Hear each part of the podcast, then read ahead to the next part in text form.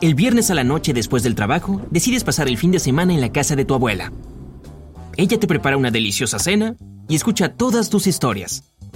Mencionas que el aire acondicionado de la oficina debe haberte dado un pequeño resfriado, ya que tosiste un par de veces. Tu abuela no dice nada, simplemente asiente y sonríe como si tramara algo.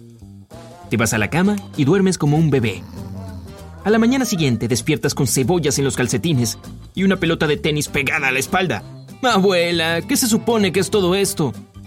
La abuela te trae waffles recién preparados para el desayuno y te explica que cortó y colocó cebollas en tus calcetines para ayudarte con el resfriado. Las cebollas son famosas por su olor insoportable. El culpable es el azufre.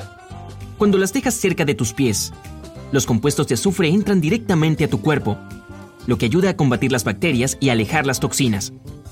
La abuela aprendió este remedio tradicional de su abuela, quien lo aprendió de su abuela, y ella lo aprendió de la suya.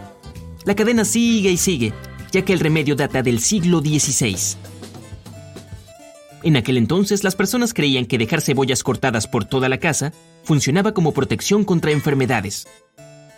Se pensaba que todas las infecciones existían bajo la forma de un aire venenoso. Esa teoría había sido reemplazada por la de los gérmenes muchos años atrás, pero el remedio de la cebolla persistió.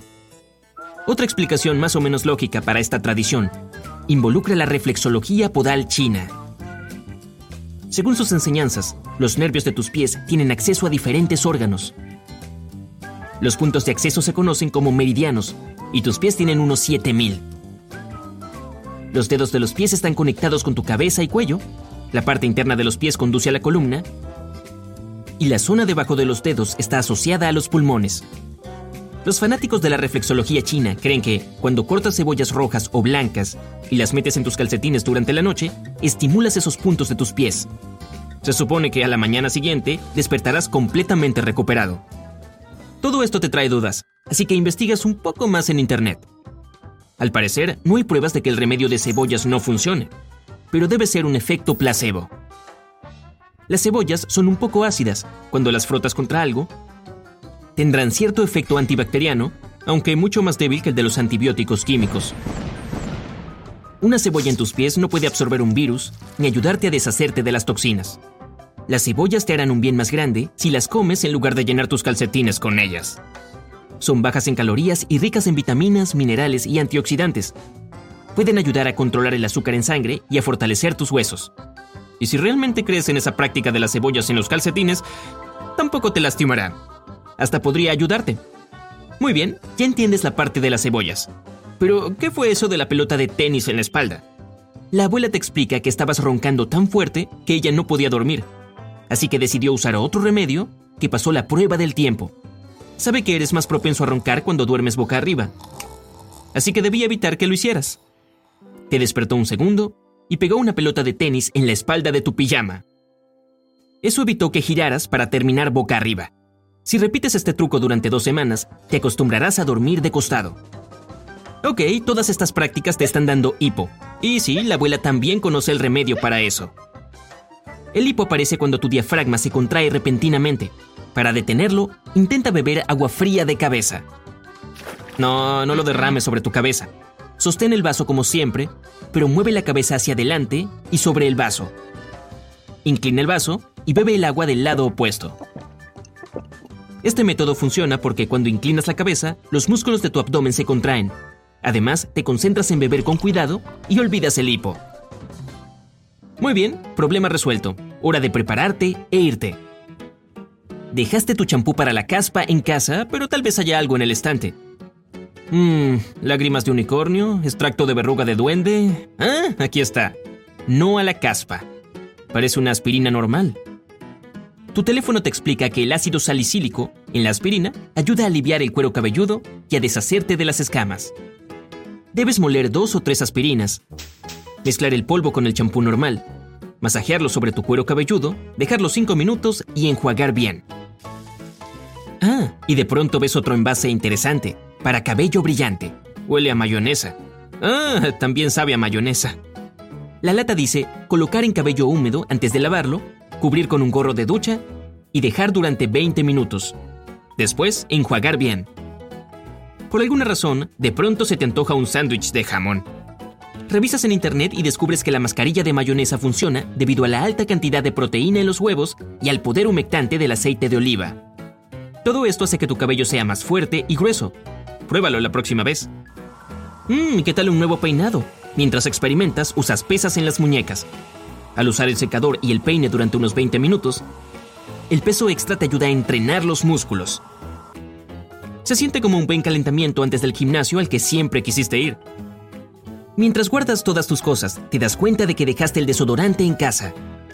Recuerdas que el bicarbonato de sodio puede ayudarte. Es todo un profesional absorbiendo olores. Por eso sueles dejar una caja abierta con bicarbonato en el refrigerador. No deberías usarlo como desodorante todos los días, puede secar tu piel, sobre todo si la tuya es sensible.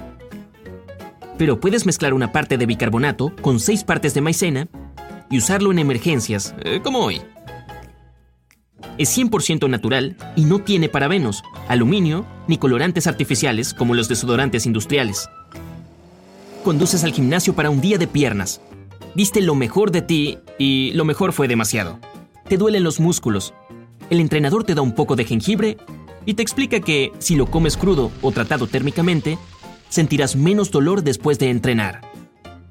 El jengibre tiene compuestos y aceites calmantes, así que también puede ocuparse de las náuseas y el malestar estomacal.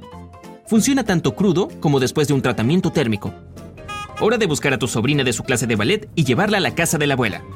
Sally te está contando historias divertidas de su clase, pero de pronto te pide que detengas el auto. Se siente mareada por tanto movimiento. Qué bueno que es el auto de la abuela. La guantera está llena de cosas útiles. Le ofreces una rodaja de limón. El ácido cítrico es lo que le da su famoso olor y puede aliviar instantáneamente el mareo estomacal.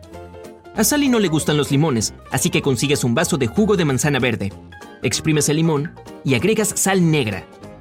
Los azúcares naturales en las manzanas verdes ayudan a neutralizar los ácidos y a calmar el estómago.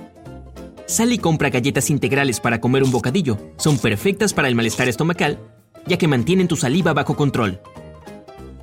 Por fin llegas a casa de la abuela. Hay algo en tus pies que te ha estado molestando todo el día. Tienes la piel seca y ni siquiera el mejor de los humectantes puede ayudar en algunas situaciones. Hay un programa sobre cuidado de los pies en la radio. Recomiendan agua tibia con jabón para curar los callos. Moja los pies en un tazón con agua tibia y jabón durante 20 minutos. Y límpialos con un cepillo duro. Eso removerá la piel seca y agrietada y hará que la nueva sea suave y saludable. Hoy fue un buen día. Te sientes muy cansado. Hora de ir a la cama, pero ¿qué es ese ruido? Tu mamá te está llamando. Qué raro que no esté durmiendo a las 11 de la noche. Parece que tiene problemas para dormir. Pero la abuela tiene la solución para eso, claro. Lleva años preparando un ungüento mágico de cera de abeja. Hay un ingrediente especial en la cera natural que combate la hormona del estrés y ayuda a relajarse. Necesitarás 4 cucharadas de pastillas de cera de abeja. Para que sea aún más efectivo, mézclalas con una taza de aceite de coco y una taza de aceite de oliva. Coloca todo en un tazón de agua sobre una cacerola con agua hirviendo. Revuelve y espera a que el aceite se derrita a fuego lento. Cuando todo esté líquido, sírvelo en frascos pequeños. Se convertirá en un ungüento rápidamente. Frota cantidades generosas en las plantas de los pies y déjalo toda la noche. Usa calcetines para no manchar las sábanas. Bueno, suficientes experimentos por hoy. Te quedas dormido en segundos, con la esperanza de no encontrar ninguna sorpresa en tus calcetines a la mañana siguiente.